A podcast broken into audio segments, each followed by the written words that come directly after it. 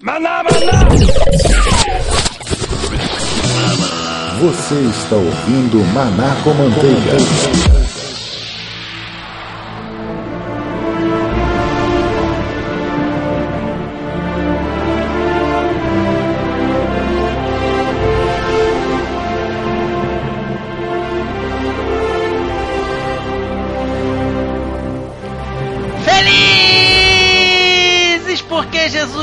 E você nos ouve! Estamos começando mais um Manaco Manteiga!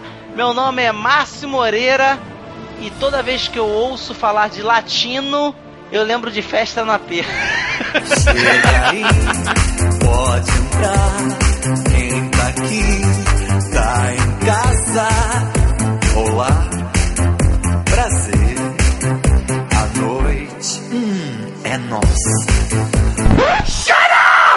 E estou aqui com o meu amigo Kleber Pereira. Esse cara sou eu. Vou te dizer, hein? Eu percebi que eu sou uma metanoia ambulante. Hum, é ambulante. Estamos aqui hoje para cumprir a nossa promessa. Nós vamos aqui fazer o nosso episódio, aquele que nós dissemos que iria ser com parceria da UERJ. Pois é, estamos aqui estreando essa nossa parceria, os nossos conteúdos criados lá junto com a rádio da Universidade Estadual do Rio de Janeiro. Vocês vão estar curtindo aí junto conosco. Foi demais ter gravado esse episódio, né, Kleber? Nós vamos falar sobre grego e latim. Vamos fa- dar uma pincelada em línguas mortas, que não é o caso, pelo amor de Deus, elas deixaram bem claro que não é o caso. Elas, vocês vão saber por que, que não é o caso, né? Estaremos com quem, Kleber? Rapaz, estaremos aí trocando uma ideia com a professora Dulce Nascimento e a professora Márcia Faria. Exatamente, a Dulce, que é doutora em grego, na verdade ela é doutora em línguas clássicas, professora Isso. de grego, e a Márcia, que também é doutora em línguas clássicas, professora de latim. Manaco Manteiga tá, né? Tá, É. um- um- já, come, já começou já a ficar já meio nariz em pé, né? É, isso né, né? Já começou com as parcerias meio, né? Negócio assim. Mas não vamos perder nossa essência, não, manada. Não se preocupa com isso, não. A gente brincou bastante, zoamos bastante lá, mas esse episódio tá lotado de conteúdo. Me amarrei. Deixa aqui só dar um breve histórico do, do- da ideia do que a gente ter feito esse episódio, né, Kleber? Acho bacana, não é isso? Não, bom, bom, bom, vamos falar aí. Vamos dar, deixar o pessoal a par. Estávamos nós no nosso programa especial, gravando nosso programa especial de um ano, na UERJ inclusive, quando de repente eu tô vendo o Roberto e o Rafael discutindo.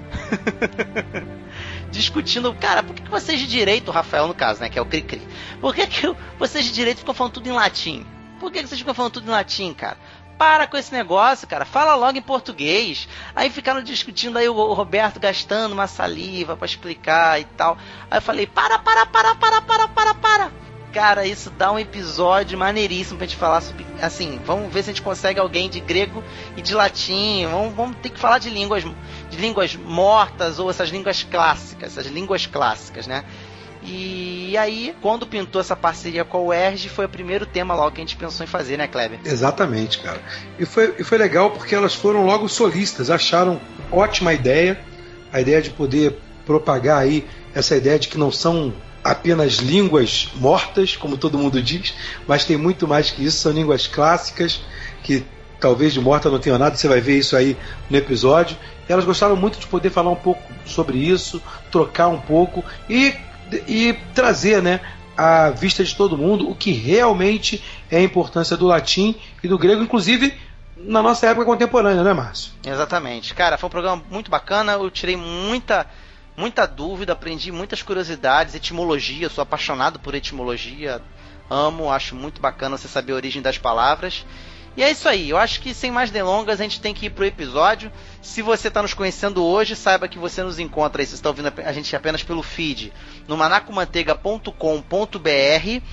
Você também pode nos encontrar lá no facebook.com.br manacomanteiga e no twitter arroba manacomanteiga. Também temos alguns vídeos no YouTube, tá? youtube.com.br manacomanteiga. Então é isso. Vamos pro episódio. Vamos falar grego e espero que você entenda.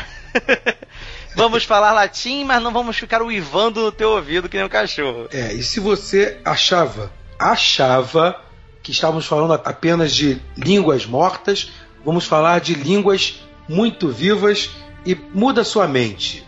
Tenha metanoia e faça isso com relação às línguas. Então vamos lá, fica aí com esse episódio que ficou fantabulástico.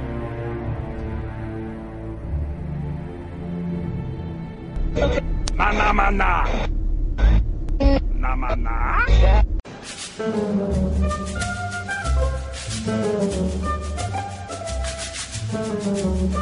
Ahá. Maná, maná. Maná,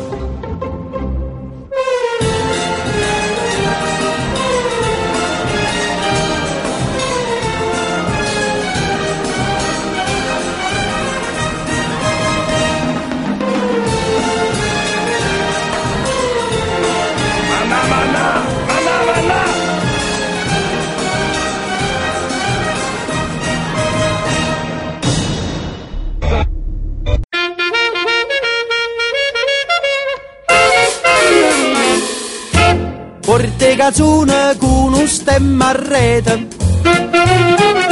Una cupolella che vi si era aizzata. Passa scampanianna pattuleta Con mano a papà te fa guardare Tu fa l'americano? Pois bem, como dissemos de início, meu nome é Márcio Moreira, estou aqui com o meu amigo Kleber Pereira, nós somos do site Manaco Manteiga e estamos com a participação dessas duas professoras. Eu pref- Agora eu gostaria que vocês se apresentassem um pouquinho melhor para quem nos ouve. É, Quem quer começar? A língua, existe a língua mais antiga nisso aí para começar, não? Sim, Existe? nós. É. Nós, Então, as favor, gregas. Faça, faça as honras, faça as honras.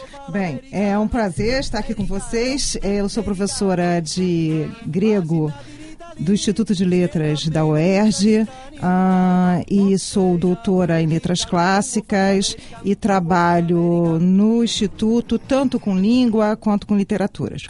É, então a gente começa logo desfazendo o mal entendido.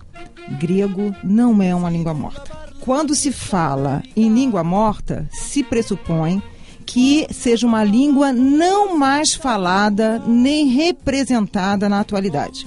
É, O que a gente pode falar, sim, o termo mais correto seria grego arcaico e grego moderno, porque hoje nós temos na Grécia ainda se falando grego.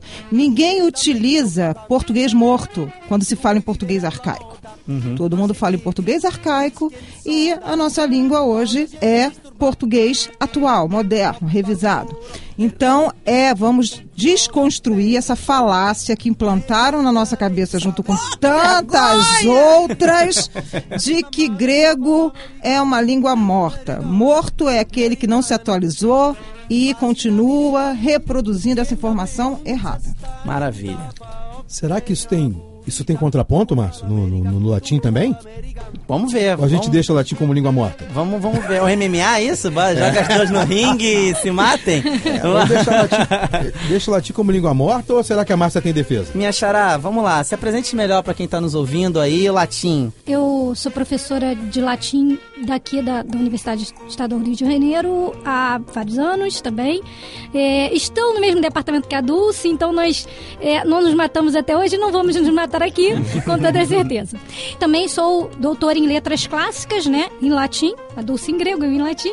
E, em relação ao latim como eh, língua morta, se a gente tomar como ponto de partida que o latim não é mais usado como língua efetiva de uma comunidade linguística hoje, nós poderíamos efetivamente dizer que o latim seria uma língua morta.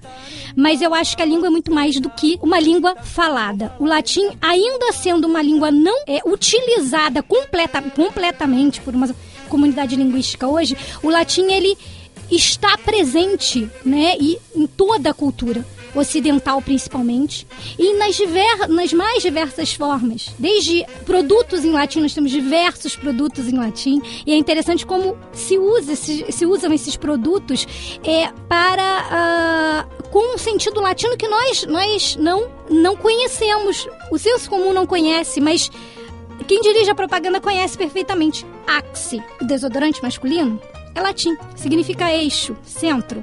Eu pensei que fosse machado. Pois é, não é? É, Muito RPG, você que era um anão segurando machado, axe. E qual é o, o, né, o legal da propaganda da Axe, do, desse desodorante. É exatamente colocar um homem que quando usa o desodorante, todas as mulheres correm atrás dele. Ele se Ele torna o esse? centro. É. Ou então, como o povão chamava também axé, né? Vou passar axé no bar do braço, no sovaco. Coisa,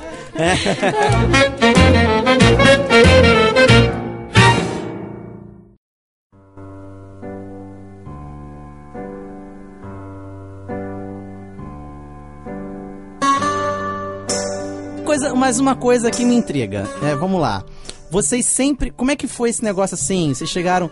Vocês chegaram numa dada idade, então sempre quiseram ser né, est- estudiosos, estudiosas de- dessas línguas. Chegaram pra mãe, mãe, quando eu crescer eu quero ser uma estudiosa de grego, uma estudiosa de latim. Quando fala de grego, eu lembro muito de Ana Jones lá, na hora que ele chega lá, o pai dele fala, espere, lá o Sean Connery, conte até 10. Aí ele começa a contar em grego, né? Tem aquela coisa posuda, né? Passa essa, essa coisa aristocrática, assim, quando você estuda uma língua, uma língua clássica. Então, é... é...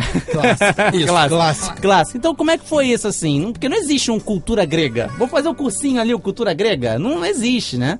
Como é que foi isso? Eu quero fazer grego, eu quero fazer latim. Dulce? Na verdade, eu sou grega. Você olha pra mim e você vai observar que eu sou grega.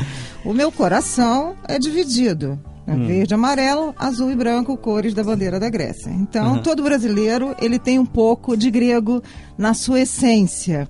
Né? Então, Olha que ele tem mais de latino. É. Dizem, É, dizem, é, é, os latinos acham que porque nós temos uh, um léxico é, que se apropriou mais da, da língua latina, eles têm a primazia. Mas, na verdade, até esse lexo latino, ele tem muitas palavras que são gregas e que as pessoas acham que são latinas. E aí a gente tem que fazer um estudo filológico mais é, intenso. Mas eu, na verdade, a paixão pela Grécia é uma paixão que nasceu comigo, eu posso dizer assim, porque desde que eu me entendo por pessoa, eu sou grega na essência. Você já nasceu quebrando já, prato. Já nasci quebrando prato. Eu posso dizer que já nasci lendo Monteiro Lobato. Né? Hum. Foi com Monteiro Lobato que se desenhou a minha paixão pela Grécia através das narrativas e o interesse por essa cultura que eu ainda não sabia que era minha. Né? Mas que passou a ser minha a partir do momento que eu me apropriei dela e fiz uso dela para sobreviver. Perfeito. Gente, eu emocionei agora. Eu nunca tinha visto uma defesa tão apaixonada assim. Acho que só, só Alexandre o Grande que Tinha que, capaz tinha que de- filmar isso, não é você com essa mãozinha na cintura Ó, agora. não, gente! Não dá pra ver, dá, meio. Gente, botando, a- botando a É mãozinha porque assim disseram que não pode colocar a mão na mesa que faz ancas. barulho, entendeu? É. Então eu tô aqui me segurando. É, mas o professor importante é é que Alexandre era megas, ou grande. e você, Márcia, como é que foi esse negócio assim? Ah, vou fazer latim. Não, não, eu não, não- quando pequenininha eu não pensava em fazer latim, não. Aliás, assim, minha paixão por latim aconteceu no meio da faculdade. Eu não comecei a fazer português latim.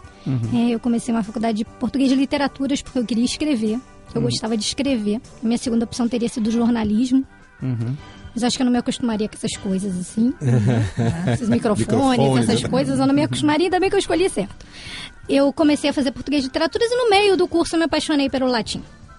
Nós tínhamos na época seis períodos de latim, de português e literatura, tínhamos seis períodos de latim, olha que coisa boa que era, né? E eu pude me apaixonar pelo latim, porque com dois períodos hoje o aluno não consegue se apaixonar por coisa alguma. E então eu resolvi, a partir daí eu resolvi me dedicar ao latim. Fiz a complementação em latim e o resto todo, mes- especialização, mestrado, doutorado, tudo em latim. E decidi realmente que essa era, né, isso era o que eu queria. E no caso da, da, da cultura, eu me apaixonei né? Não só pela, eh, pela língua latina, mas pela cultura, eh, pela cultura clássica, né? A gente Ela não ia pode falar greco-romana, ia falar greco-romana. Ia falar Greco-romana. É, pela cultura clássica, que, que é essa mistura, lógico que nós latinos, acho que ninguém pode falar que não deve, né? E os próprios romanos, se, se a gente pensar que lá em 272 a.C., né, quando Tarento cai sobre o domínio romano, é, e que os, os romanos começam a dominar toda a, a, a, Grécia, a- toda a, a Itália, e inclusive a Magna Grécia, que era o sul da Itália, né, toda aquela parte do, né, da, né, do, do pé da bota, eles percebem o quanto né, eles precisavam da Grécia. né? Os romanos percebem que não era através da belicosidade que eles iriam conseguir se perpetuar. Né, que a perpetuação de uma, de uma cultura, de uma raça, se dá pela cultura. Né? E a cultura grega, lógico, né, começou a ser é, a influenciar diretamente lá os romanos né? Tanto que esse processo todo de helenização romana e essa questão de que não dá, né? Chega um momento que você não dá para falar o que, que é efetivamente romano, em algumas coisas sim, mas o romano e o grego. Então os romanos eles beberam da fonte grega e nós pegamos dessa fonte romana. Então houve esse, digamos, esse, esse rio né, que foi passando e que chegou até nós, né, tanto com o grego quanto com, com a cultura grega quanto com a cultura romana e a gente tem essa influência isso na língua em todas as áreas do saber, né? Então essa briga não existe exatamente porque nós sabemos de quanto nós devemos à Grécia, né, os romanos, nós né, romanos, quanto nós devemos, mas que nós temos uma originalidade espetacular, nós temos. essa, essa coisa da, dos dois impérios terem sido impérios dominadores, né? Porque dominaram uma parte do mundo durante um tempo considerável. Isso faz muita diferença na língua, Márcia? Influencia bastante a língua? Para o latim, sim, influenciou bastante, porque, uh, na verdade, o que a gente imagina é que o, o, os romanos eles conseguiram não impor, porque não houve, na verdade, uma imposição da língua. Os gregos, por exemplo, nunca falaram latim, né? os egípcios nunca falaram latim. Efetivamente, não. O latim se tornou língua oficial, mas não uma imposição de que ah, você para de falar sua língua e começa a falar a minha a partir de agora. Não, houve a língua, a língua oficial, quer dizer que qualquer documento oficial teria que ser redigido em latim. Qualquer né, pleito teria que ser feito em latim. Mas ah, no final das contas, as línguas podiam continuar, os, os povos podiam continuar falando suas línguas né, locais. E os povos que tinham uma civilização né, avançada, eles certamente não, não tiveram isso. Mas esse processo de romanização, ele se deu pelo mundo todo conhecido da época. Foi a, a Europa inteira, o norte da África, né, e uma boa parte da Ásia. E se a gente pegar um uma expansão territorial tão grande, com o latim sendo falado e sendo usado, e o fato de nós termos 10 línguas neolatinas hoje, a gente percebe que isso influenciou muito né, em termos linguísticos, nós temos essa influência da dominação né, em relação ao tipo de dominação. E eu acho que mais isso, né? Nesse, nesse ponto, acho que o, a, a Grécia, né? Dulce me corrija se, se eu estiver errada, mas a Grécia ela tinha um, um, pouco um tipo de dominação diferenciada. Ela não abria, digamos, não dava abertura para os povos. Os romanos faziam miscigenação. Isso fazia com que a, a cultura fosse realmente adotada, se tornasse a cultura do outro.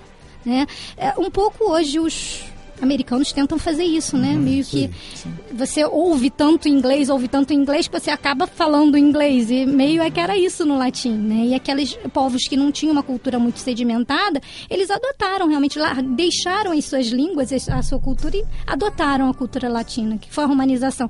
E o que aconteceu com os romanos em relação à Grécia, a helenização aconteceu com os outros povos em relação a Roma né, que foi a romanização. E aí essa língua hoje está tão viva, tão presente nas línguas neolatinas.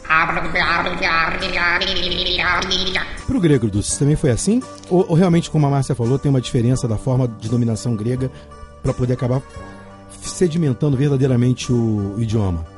Os gregos se achavam melhores.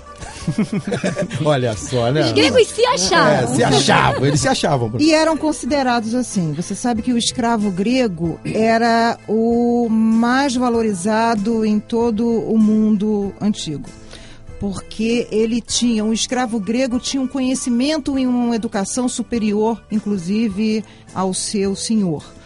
Ah, quanto à língua, eh, nós temos um problema, vamos dizer assim, que é com relação ao grego, que o grego, é, quando houve, né, e não há como negar, o Império Romano ele superou né, em termos de conquistas o, o, o Império, por exemplo, de Alexandre o Grande, que foi o maior conquistador. Né, antes desse Império Romano, mas a língua foi levada por Alexandre e se tornou uma língua oficial do mundo. Né? Então se falava como basicamente o inglês hoje, que virou segunda língua de, de todos os povos. Né?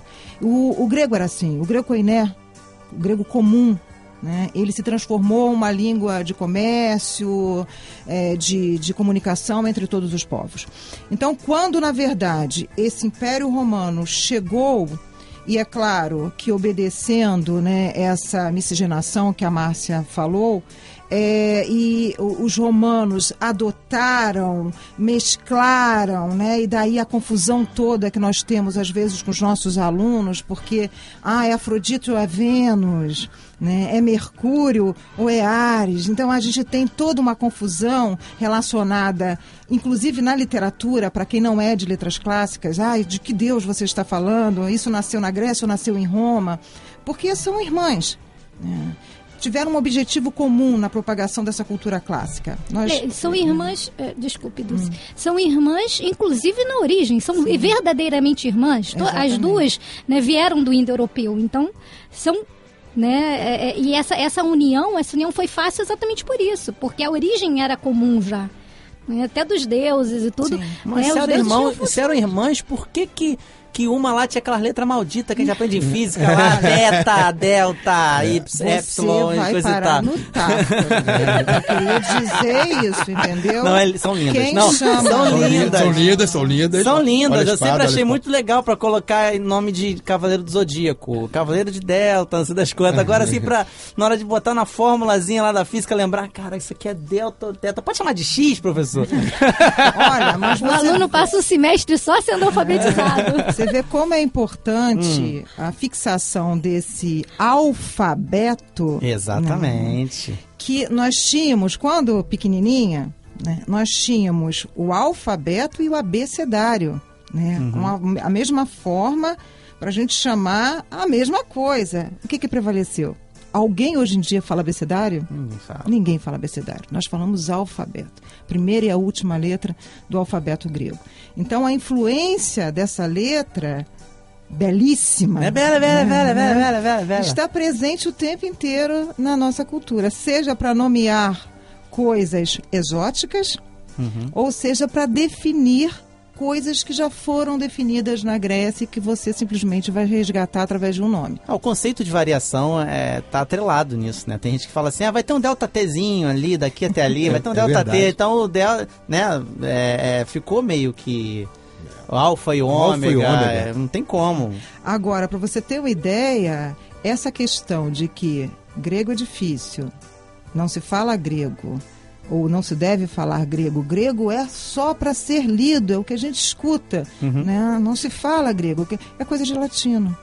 Né? coisa de latino. Isso surgiu e aí dentro do próprio Império Romano essa necessidade da língua latina se fixar e de você então abafar aquela língua que era uma língua comercial e que foi o que aconteceu nesse sentido o Império Romano conseguiu né? A, a língua grega acabou sendo muito mais uma língua literária de determinadas áreas de saber Santo Agostinho não conseguiu aprender grego. Olha que coisa.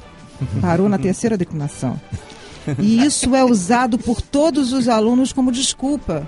Se Santo Agostinho não consegue, quanto mais eu. Até porque ele era Não, genial, o né? que é uma besteira bem grande, né? Porque a diferença quase que única é o alfabeto. Sim. Porque em termos estruturais as duas línguas são exatamente têm exatamente a mesma estrutura. Então, se você aprende um, aprende outro ou vice-versa. Mas é exatamente por conta dessas letras belíssimas e pelo. São belíssimas, é, são belíssimas. são belíssimas. E que, na verdade, de, de, de um mito né, que foi passado para essas pessoas de que grego é difícil, em que o aluno, quando chega na faculdade, nós precisamos quebrar uma barreira já existente a barreira do alfabeto.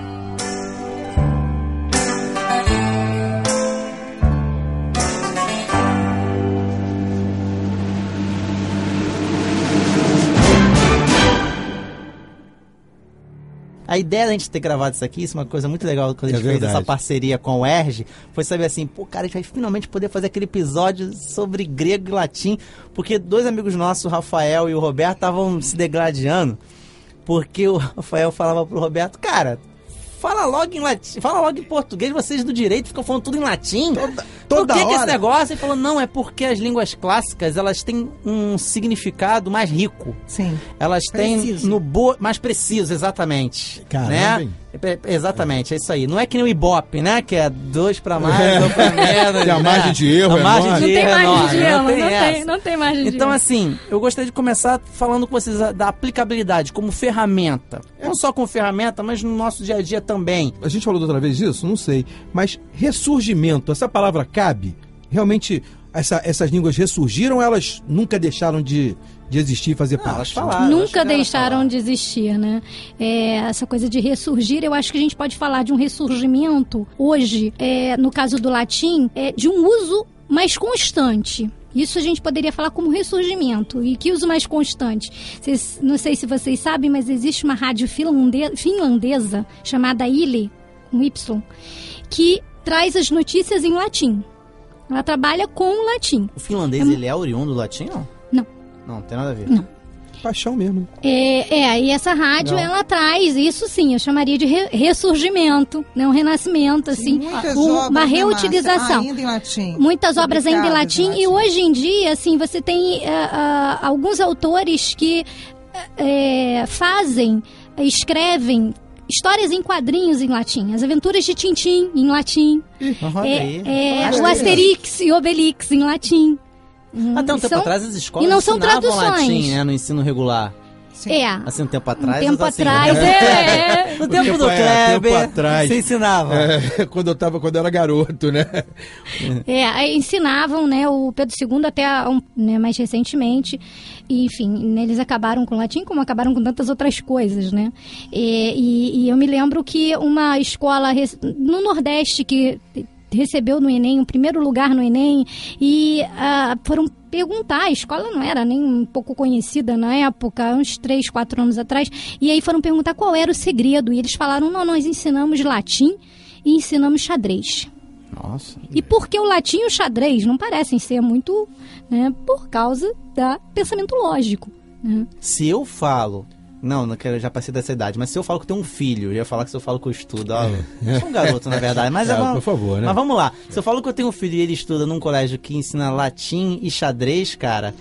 Todo mundo vai olhar pra mim assim, pô, tu deve ter um gêniozinho em casa. Não dá nada, essa, É essa verdade, coisa assim, dá essa latim, sensação. xadrez, tá usando cachecol listrado amarelo e vermelho, com óculos quebrados, é, com a varinha de condão lá e voando em vassoura. é.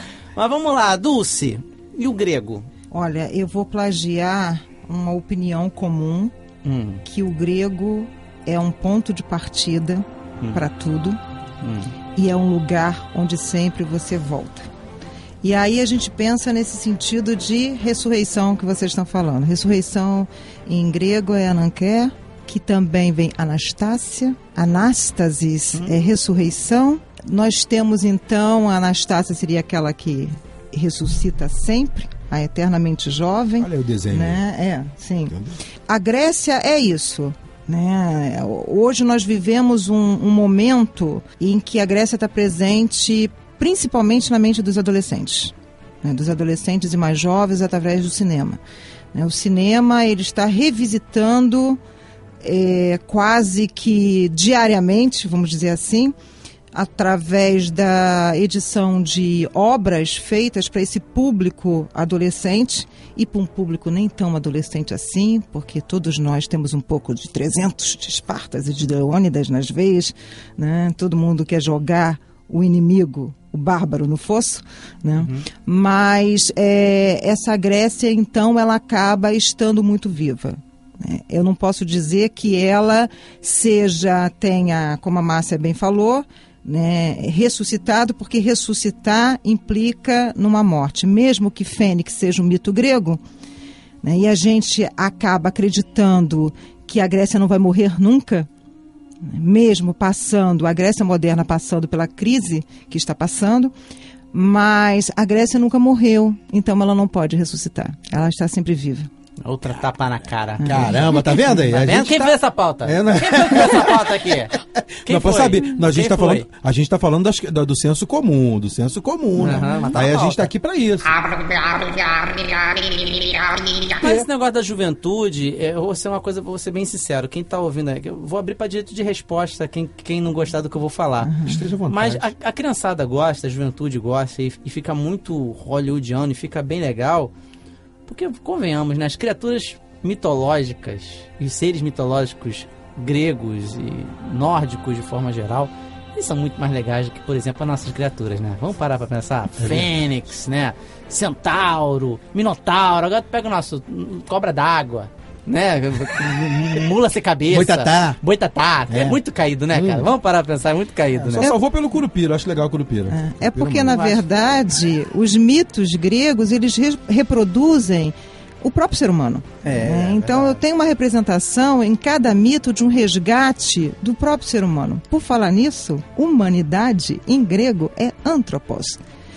Anthropos significa um único animal que vê e reflete sobre aquilo que vê. Somos Isso nós. tudo é essa palavra. Anthropos. Meu Deus do céu, hein? Por isso que É, nós somos a- diferentes. E eu, né, a questão do latim, eu acho que eh, se a gente pensar num ressurgimento, não numa ressurreição, mas num ressurgimento, como eu falava, a, a gente pensa nessas questões do uso, do uso particular do latim hoje, do uso né, efetivo do latim. Mas fora isso, a gente respira latim, né, gente? Venhamos e convenhamos, nós temos o, o direito, foi um exemplo que você trouxe aí, né, Márcio? O direito, né, o direito com essas expressões. Não são só as expressões. A base do nosso direito, do direito ocidental, né, tá lá nas leis das doze tábuas. Tá lá, foi o direito romano. É, que já falava sobre tudo, até sobre, enfim, na lei, nas leis das doze tábuas, eles pensavam em se você tem uma, uma árvore no seu quintal e, e o galho vai para o quintal do vizinho, de quem é a fruta? Que, que sai no galho do quintal do vizinho. Você, você imagina que era uma lei das doze tábuas aí, pique- muito pequenininha, se você tiver umas cinco páginas, mas eles pensavam sobre todos, todos esses aspectos. Né? E o direito é, se nós pensarmos em questões políticas e os alunos morrem de rir, que eu falo assim, olha, não é, qualquer semelhança não é mera coincidência, nós estamos aqui.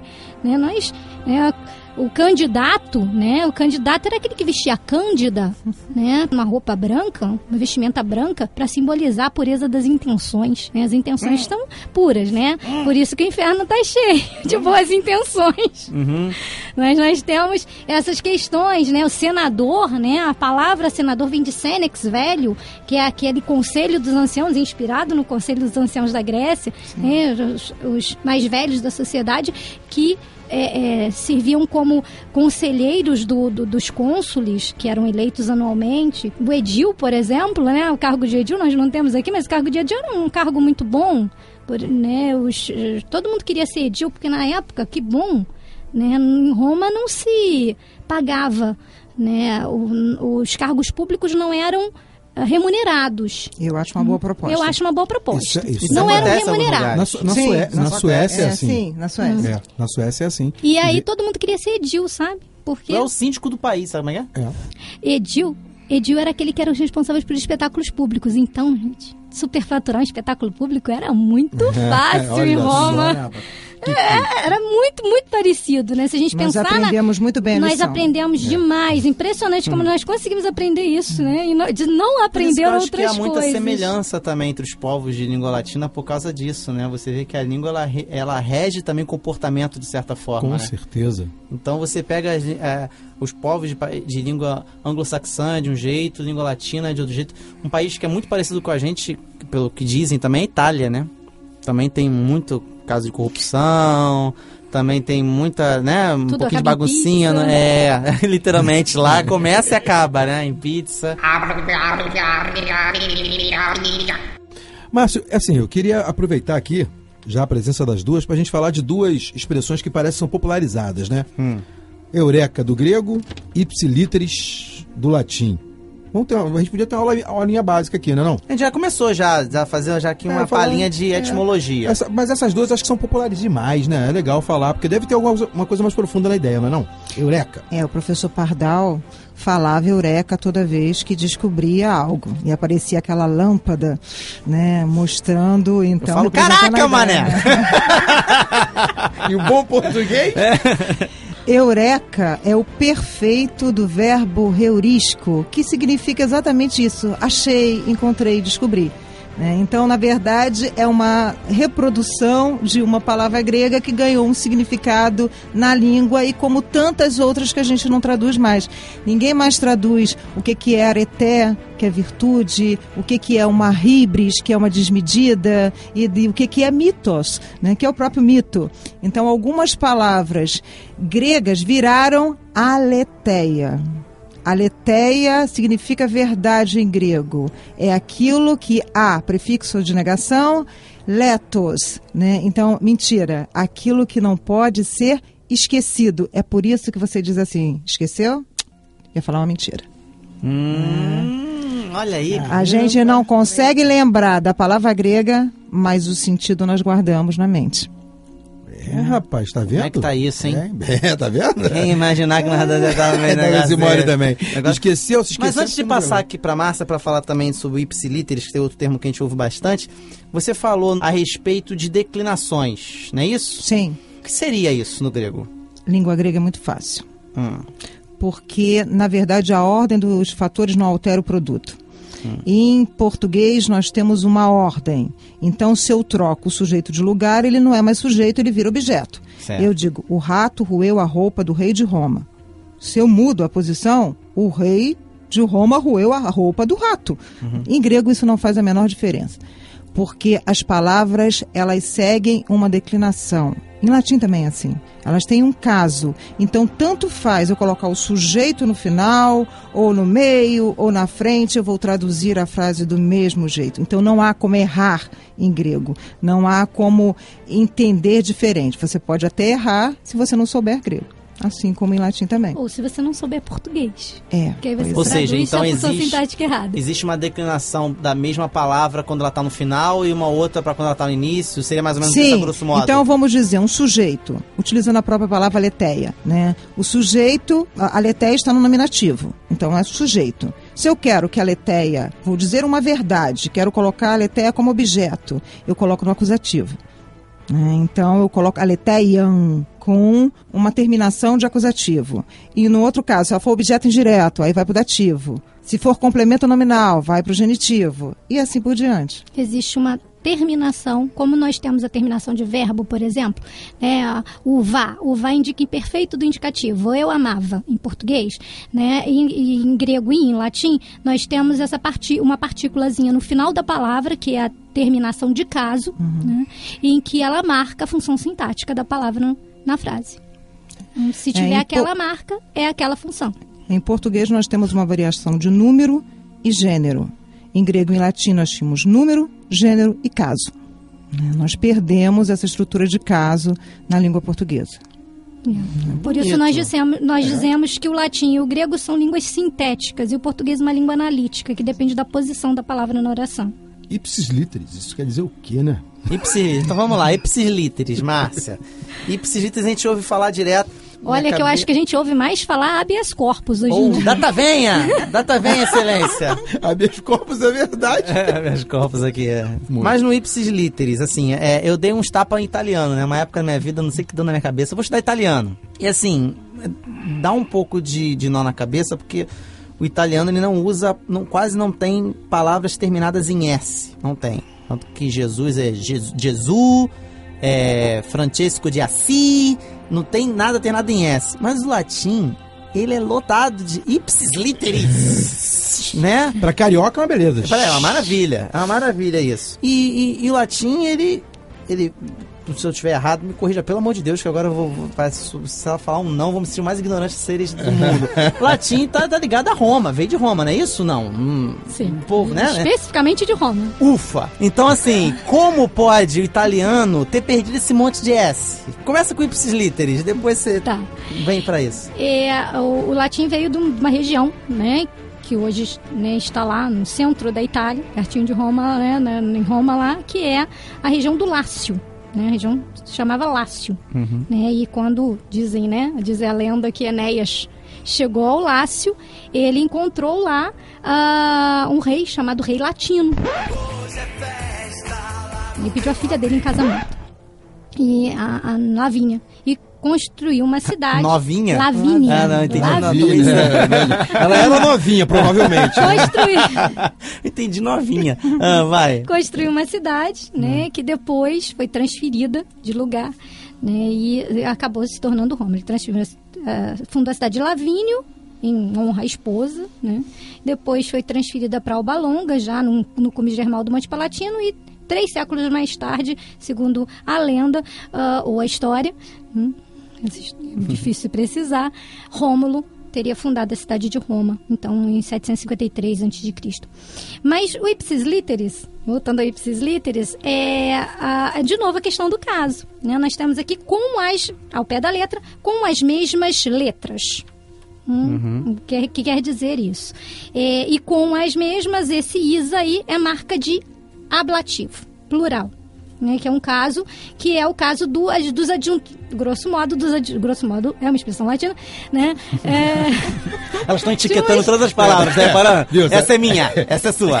Essa é minha, duas pra você, duas pra mim. É, eles Ah, falam vai. aqui, eles falam ali. você começou é. o jogo, você começou é, o jogo vamos aqui, lá, né? Vamos lá. É, é, né, o ipsis literis, então, é o, é o caso, o ablativo é o caso do, ah, dos adjuntos adverbiais. né? Então, nós temos aí com as mesmas palavras, né, o que é dito exatamente da mesma forma.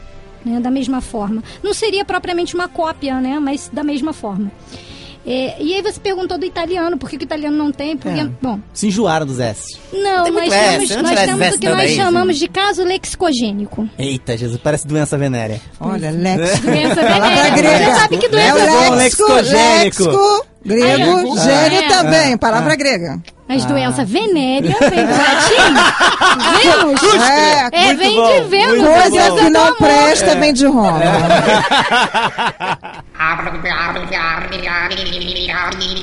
Então, o nosso caso lexicogênico, né, que nós temos também um- uma grande quantidade de S, o, S, nossa, nossa marca do plural é o S, porque o nosso caso le- lexicogênico é do ve- é, é o acusativo latino. Então, o acusativo tem o am, como exatamente tem o M, né? O M que é a marca do acusativo singular, que o M se perdeu, e nós temos um zero no lugar, né? Um morfema zero, que a gente chama de morfema zero no lugar do M. Pelo amor de Deus, no vai singular. devagar. Pelo amor de Deus, vai devagar. No singular. Ah, vou, vou- ah. vou exemplificar já já. No singular. E no plural nós temos um S, que é a marca do plural do acusativo. Então o que, nós temos? Nós temos, por exemplo, o acusativo singular de laetitia, alegria, laetitiam. Né? E o plural, alegrias, laetitias. Esse é o nosso caso lexicogênico. As nossas palavras vieram do acusativo. Hum.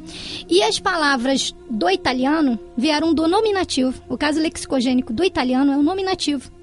Então, ah, e o nominativo né, da primeira declinação é ai, né, é a no singular e ai no plural. Por isso as palavras femininas do italiano né, ah, ah, tem o e. Uhum. As, né, o, e, o plural em e. Bambini, E- bambini. Isso, e as masculinas em i, porque o caso lexicogênico, como é no, no nominativo da segunda declinação, é o, é os, né? Os e i. Só que esse uso é o S, normalmente ele se perde, ele cai, ele tem, um- né, tem uma queda aí, né, uma síncope, e aí você fica com o e i. Então você tem a e e, na, né, para o italiano, para as femininas, e o e i para as masculinas. E aí eles perderam uma grande quantidade de S exatamente por causa do nominativo singular. Por, por esse caso lexicogênico ser o nominativo singular. O, o nominativo singular, não, o nominativo. Singular e plural. Agora, Márcio, Viemos você... com S. Engargalou um pouquinho assim, É? tá fazendo fila pra entrar, mas Então tá vou, entrando. vou facilitar para você. Facilita. Por que, que nós temos H em português? Isso é uma coisa que eu sempre perguntei, cara. Por que, que que derruba esse negócio, né, cara? E aí eu perguntaria por que, que nós temos H em latim. É, porque veio do grego. Ah, Já Vocês são os culpados. Isso é uma espada. Sim, é. A, a palavra, vou dar um exemplo simples. A palavra hora. Ora, né? Nós somos né, é, prisioneiros do tempo, né? Cronológico, de cronos, grego, e da hora. Hora é com H, porque em grego a palavra hora era com aspiração. Toda a palavra aspirada no grego passou como símbolo para o latim e aí para o português como H. É o caso de homem, hum, que era homo em latim, é, e que possivelmente no próprio latim clássico, no século I, né, se a gente marca latim clássico do período do, do- metade do século I até o até 17 depois de Cristo, primeiro antes de Cristo até 17 depois de Cristo, provavelmente essa expressão já tinha se perdido. Eu, eu sou a favor de homens virar homem. Homem. Homem.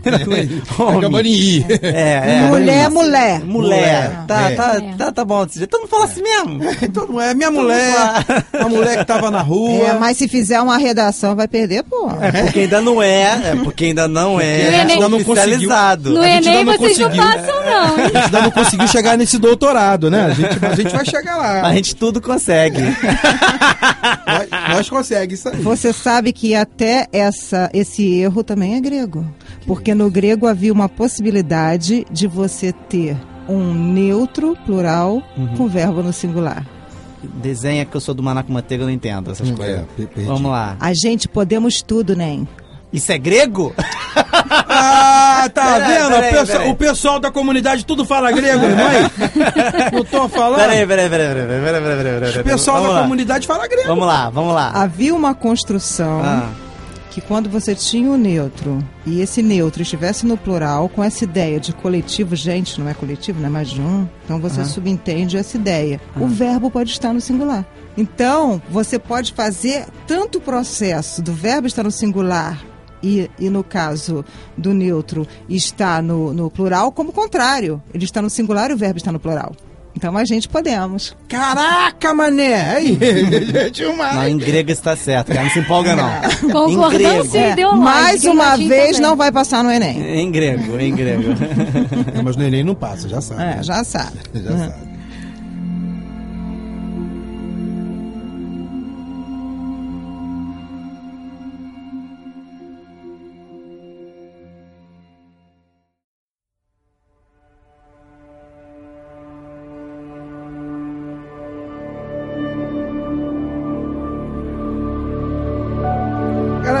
A gente falou bastante de língua, né? Falamos bastante da língua. Acho que a gente podia falar um pouquinho da, da Pra mitologia, terminar, vamos falar um pouco. É, né? Isso, isso. A gente podia falar um pouquinho disso Tanta aí. coisa em comum que tem essas Aproveitar. duas, né? Você tem. Você tem lá Vênus, você tem Afrodite. Você tem Mercúrio e você tem Ares. Certo? São esses deuses, a equivalência deles, né? Mari- Marte Ares. Marte e Ares, Marte perdão, Ares. Marte e Ares. Né? Pra quem jogou God of War sabe que, é, que é Ares. É, então. E como assim surgiu essa mitologia tão próxima? Por que, que é tão próxima? Não é que surgiu a mitologia, porque a gente vai acabar entrando numa, numa- um papo longo aqui, mas. É, de- é, de verdade, de verdade, isso dá outro podcast. É, exatamente, isso dá só falar outro de mitologia, é, Isso é exatamente. só de mito... é, a gente pode até gente pode encomendar até já. marcar. né? Vamos marcar. Mitos e mitologia pra quê? Já tá marcado, não? Vamos marcar? Me dá Vamos? WhatsApp aí, vamos marcar. É, isso... Mas aí, então, vamos- se você tá ouvindo, não fica preocupado que se não der pra gente falar tudo, a gente volta nessa casa. Kleber, não dá pra de volta.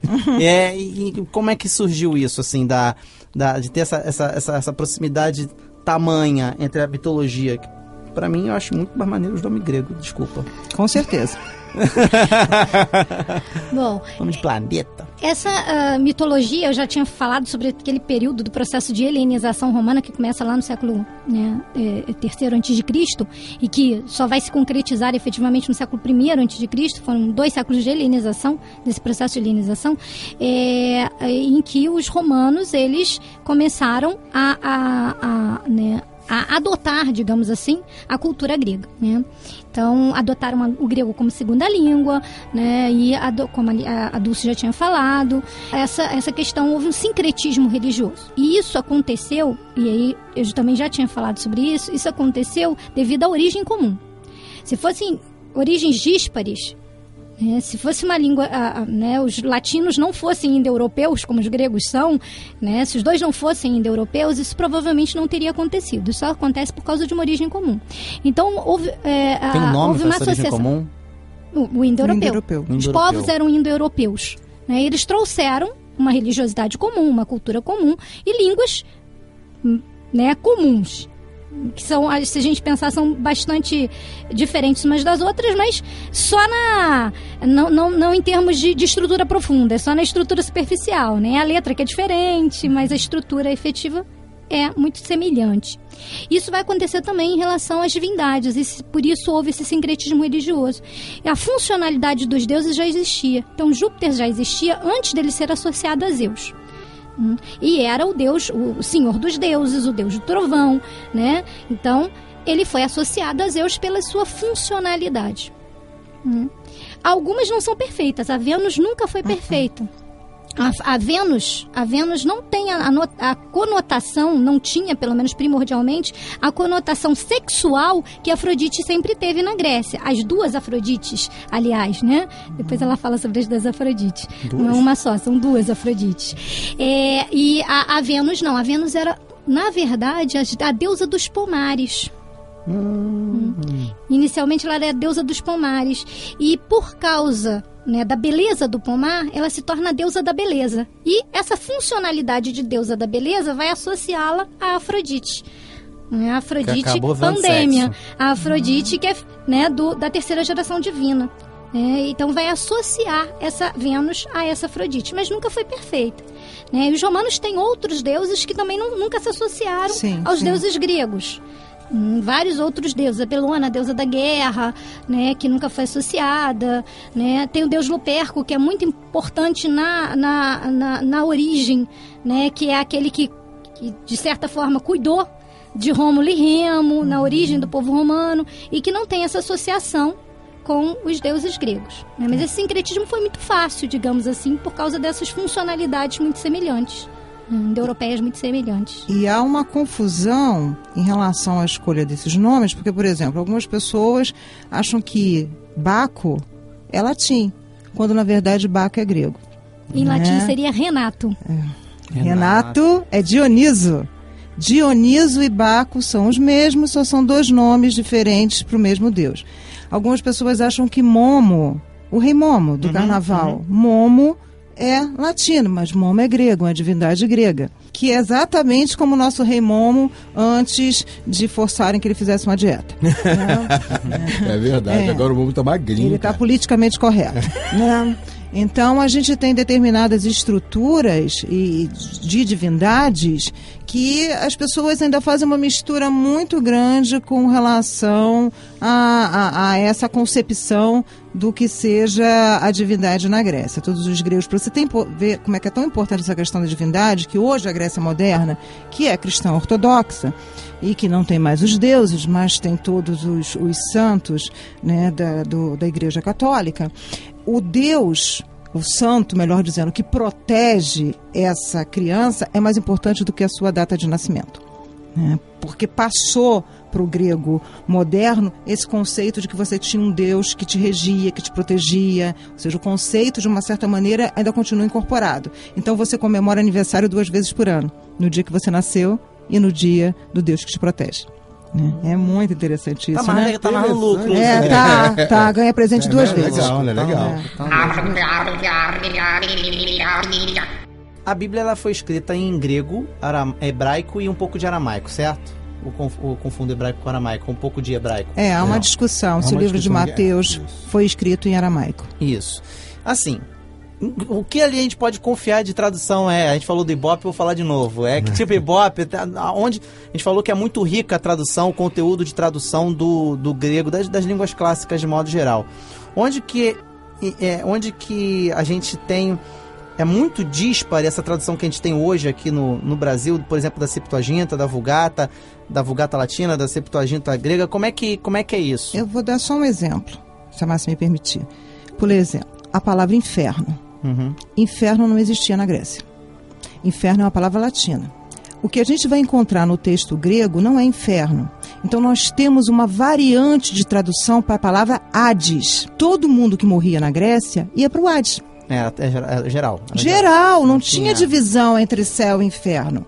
Então, no Novo Testamento, a gente encontra que Jesus desceu ao Hades. Ele pregou no Hades. Saiu vivo do Hades. Ressuscitou. Isso, para o grego antigo, era uma coisa que não era questionada. Porque fazia parte da cultura deles. Hoje é todo um questionamento. Meu, mas Jesus foi aos infernos? Como assim? Uhum. Precisou ir ao inferno? Como assim pregou? E aí, aqueles para quem ele pregou, o que, que aconteceu com ele? Há um questionamento que pro antigo, né, pro, pro grego antigo, pro romano, romanos, é, não existia. Porque a palavra, só um minuto, a palavra inferi, que é inferno, também tem essa noção. Todos morriam e iam pro inferi. É um mundo inferior, não tinha. mundo inferior. Né? E agora é interessante que a tradução da NVI passou pela reforma ortográfica. Na reforma ortográfica, voltou para Hades. E aí fica um grande questionamento. O povo hoje sabe o que que é Hades? Pensa que é suco de soja. Exatamente. É verdade. Pensa que é Olha a suco de confusão na cabeça do Com leitor. sabor até agora. É, verdade. É uma confusão muito grande. Era melhor ter permanecido inferno. Pro texto judaico também, é apenas um lugar que Sim, você vai sim. depois da morte. Porque no, no caso tanto do Hades grego quanto do- dos inferi né, romanos, eles eram setorizados. Né? Me parece que na cultura judaica não. É, Era porque apenas você um podia lugar. ir pro Era apenas seio um de lugar, Abraão. E lá não, ele- havia sessões, digamos assim, né? A sessão de castigo, ela falou, você vai pro Tártaro, né? Um É uma cidade, um mundo, Sim. um mundo É, então, dividido dependendo- em segmentos. Por exemplo, todas as professoras de grego, de latim, não. Elas vão para os campos elíseos, onde tem ar-condicionado, refrigerante zero, entendeu? Coisas assim. Mas é como se Jesus estivesse falando assim, olha só, abrir as portas do Olimpo pra geral. Agora não tem mais essa de todo mundo ir pro Hades. Né? Como se estivesse sendo isso. Uhum. E aí, para aquele povo que, que tá acostumado com a língua grega, a mensagem foi mais bem absorvida. Não, porque na Ou verdade. Ah, a- a- não, Vamos ver não, agora. acho que limpar. não, né? Porque na verdade, o- os bem- bem-aventurados iam para os campos elíseos, iam para os bosques de Perséfone, de qualquer maneira. Olha então aí, tinha um bosque de lugar. Perséfone é mais Perséfone é maneiro. É não é legal. Perséfone é grego. Ah, é. Mas o bosque é Olha só, mas Hércules é latim, tá falando Pois latim é, que permanece. mas, eu não entendo por que mas na verdade, é, é, latino tem essas coisas feias. Mas na verdade, o nome grego é Heracles, a glória de Hera. Né? E que tem tudo a ver com o mito né, dos 12 trabalhos impostos por Hera. né? É, mas e, e E é o- aí é você, o latino vai e faz muito o que o, o homem moderno faz, diminui o mito.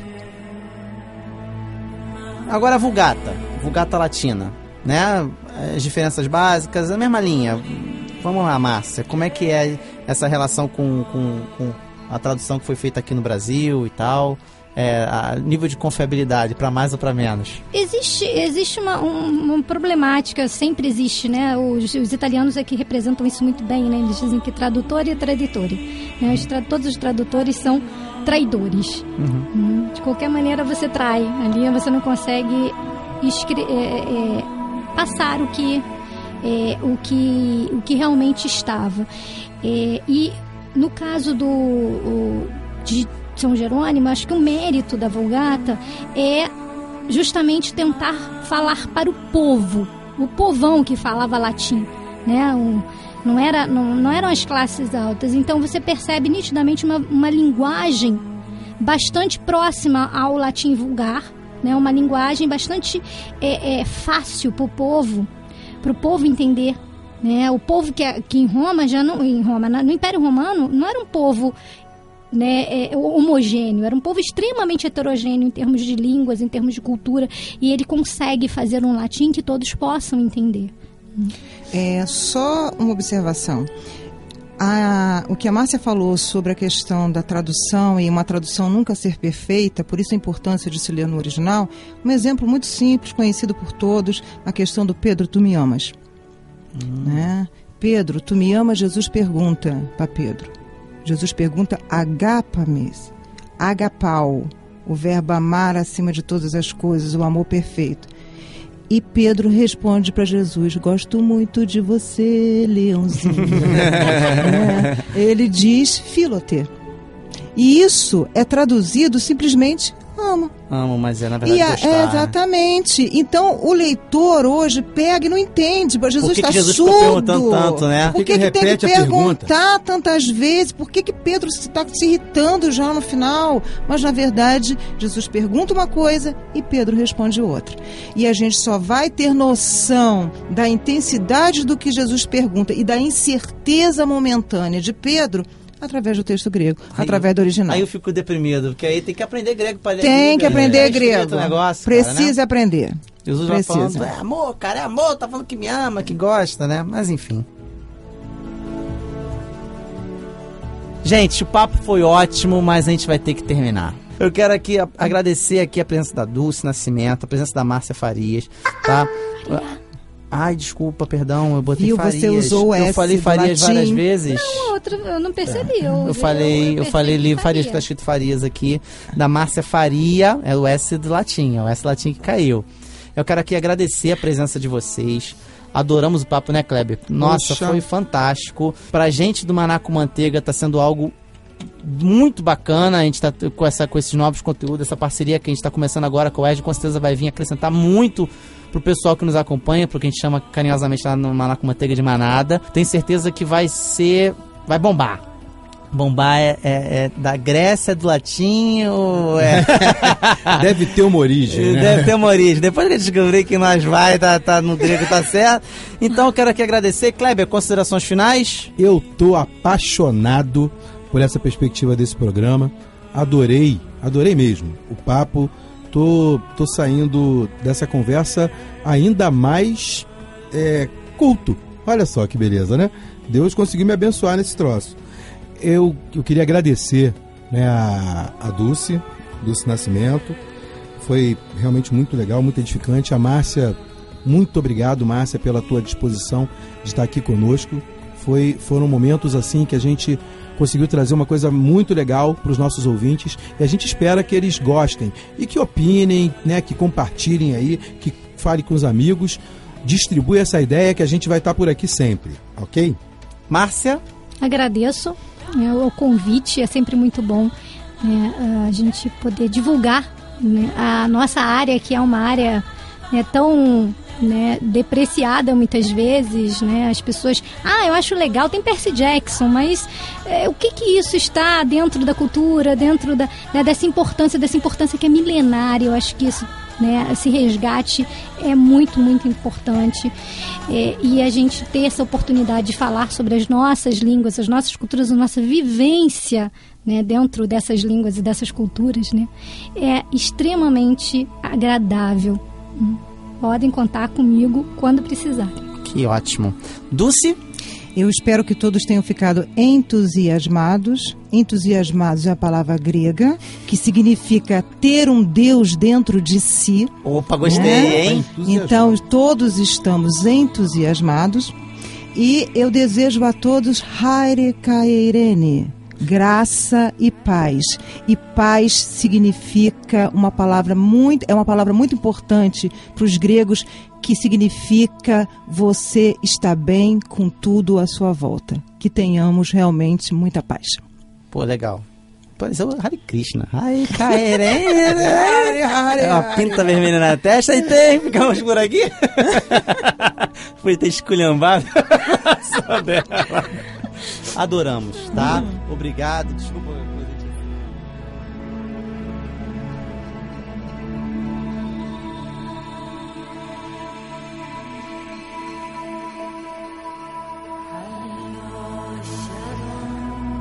Então é isso.